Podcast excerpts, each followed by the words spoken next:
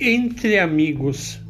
Ficaram lá tanto tempo, comendo, correndo, coletando o que havia por perto, que logo os pais das duas famílias estranharam a falta dos meninos e da ama.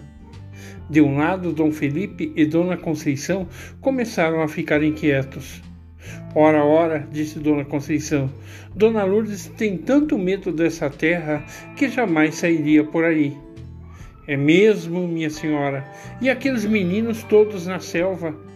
E acho que eles mal se deram conta de que hoje é um dia especial, completou Dona Conceição. Especial porque é o dia da nossa chegada. Especial porque amanhã faz sete anos que nasceu nosso Pedro.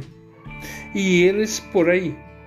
Culpa nossa, disse chorosa Dona Conceição, que os metemos nessa aventura maluca de viajar para um lugar novo. Vou chamar meus homens, vociferou Dom Felipe. Vamos encontrá-los. Eu é que não fico por aqui, concluiu Dona Conceição. E saíram todos rumo à floresta. Levaram suas armas para qualquer eventualidade e vestiram suas roupas mais completas: botas, calças, chapéus. Afinal, essa era a primeira missão oficial na colônia. Ao mesmo tempo, o Irá, o xamã, acostumado com a presença de Alki, que estava sempre ao redor do feiticeiro, lhe fazendo muitas perguntas, estranhou a ausência do garoto. Alki não se dera conta de tão estabanado que era, mas, junto com outros garotos de sua geração, ele participaria da cerimônia de maturidade. Por isso, o xamã foi o primeiro a dar o alerta era preciso localizar o menino.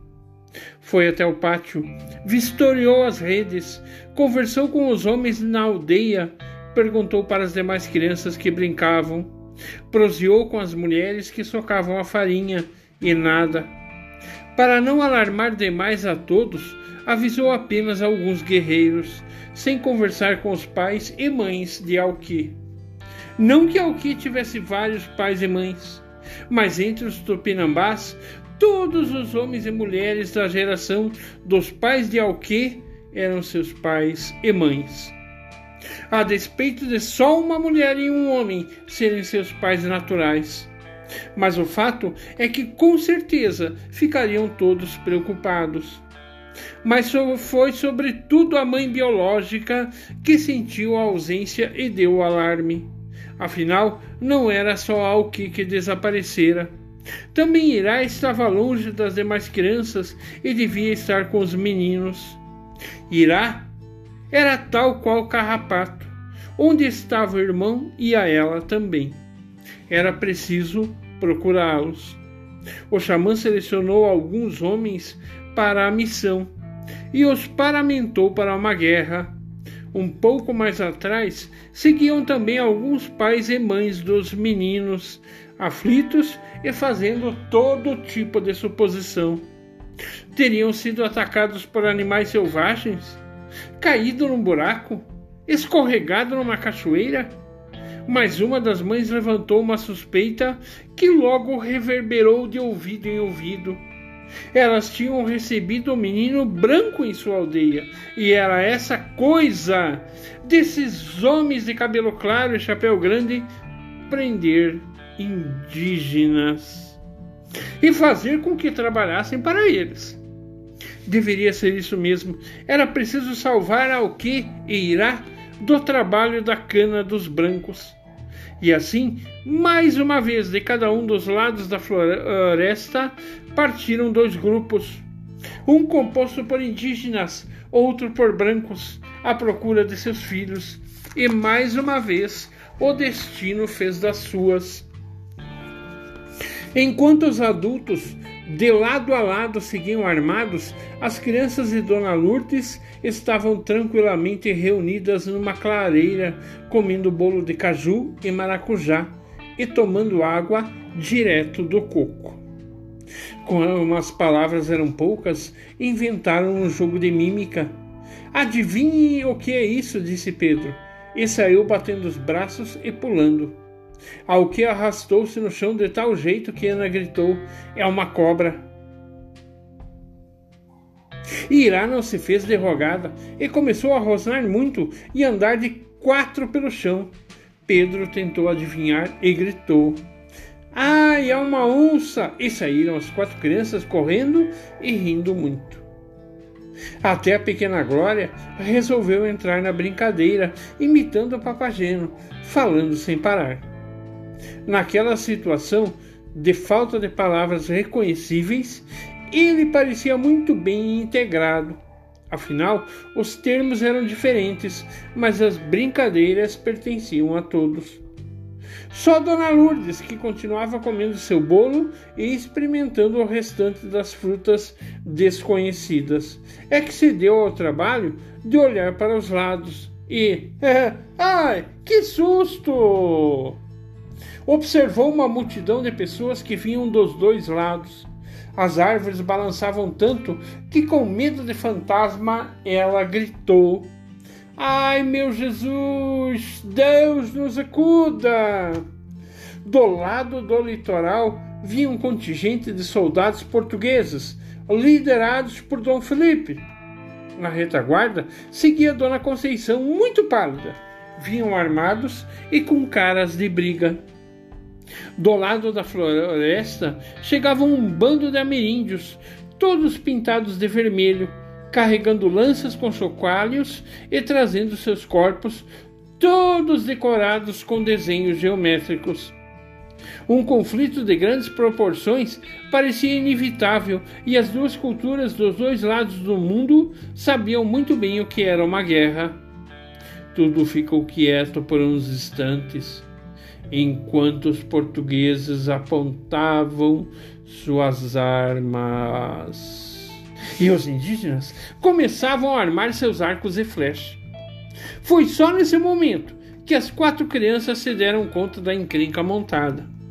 Papagino, que parara de falar qualquer coisa para comer restos de bolo, resolveu abrir seu bico novamente para dizer: Pedro! Ah, o que? Ana! Irá! Brancos e ameríndios reconheceram logo os nomes dos respectivos filhos e começaram a chamá-los. O mais interessante é que, ditos dessa maneira e por todos, as sentenças pareciam hinos de guerra, ou melhor, um hino de amizade. Os meninos e as meninas, por sua vez, acharam por bem permanecer juntos e deram as mãos em torno de Dona Lourdes. Dançavam repetindo seus nomes como que tomados por um ritual só deles e que tinham acabado de inventar. Algo de muito novo estava acontecendo, mas coisas novas acontecem a cada dia, sobretudo naquele mundo que parecia tão novo. Por certo, ele não era nada novo para os ameríndios que já habitavam aquela terra muitos anos antes de os portugueses chegarem. No entanto, era preciso confessar que também para os nativos da América havia lá algo de bem novo: a amizade entre brancos e índios. E o impossível aconteceu. Pedro e Ana resolveram correr até os guerreiros ameríndios, oferecendo-lhes pedaços de bolo. Já o que e Irá fizeram o mesmo com os fidalgos e guerreiros portugueses. Passaram a distribuir nacos daquele doce cheiroso e ainda quente. O doce do bolo, o doce de caju, do mel, do açúcar adoçaram uma situação que estava pronta para azedar. Chamados por Dom Felipe e Dona Conceição, as crianças portuguesas correram para os braços de seus pais, sendo seguidos por Dona Lourdes, ainda confusa com aquela situação. Já o que e Irá foram recebidos com muitos afagos e gritos. Todos falavam e gesticulavam muito, e a alegria era geral. A noite foi chegando e com ela uma lua cheia que iluminava tudo nasceu no céu.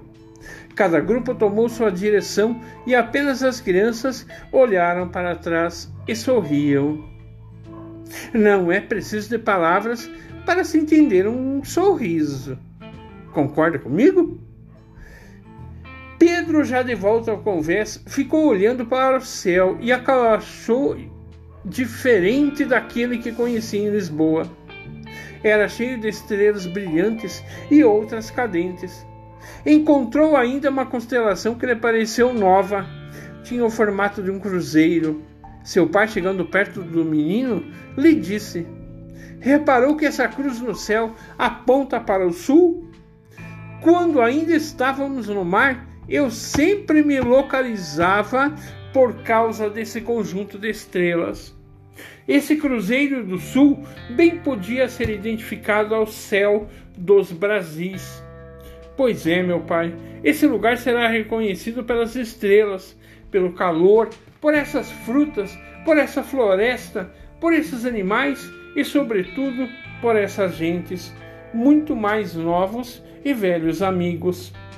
Enquanto isso, Alqueja em sua aldeia acompanhava os preparativos para seu ritual de maturidade. Depois daquele dia, ele bem que merecia um bom momento. A noite ia caindo e todos começaram a cantar. Os portugueses, com seu violão, cantavam um lamento chamado fado. Um deles de cada vez emitia um som, sozinho, e os demais acompanhavam no canto ou com algum instrumento. Quem sabe os brancos ali reunidos dessem vazão aos seus medos, aos seus receios diante de tantas tarefas que tinham pela frente, nessa terra em que tudo parecia diferente.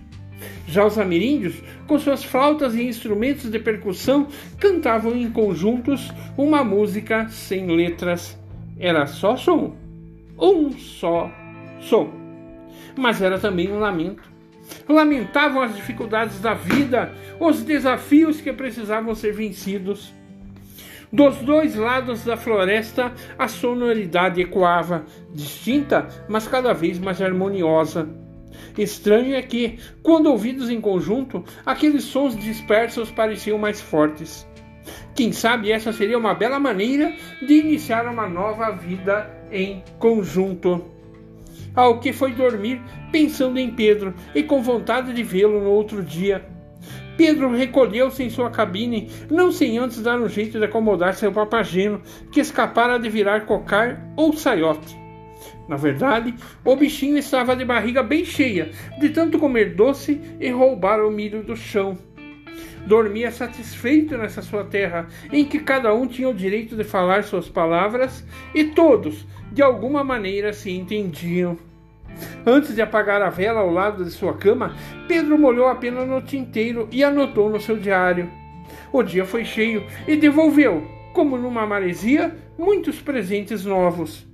Só estou de agora, sei que há lá na floresta alguém que espera por mim ele que é tão diferente e tão parecido comigo.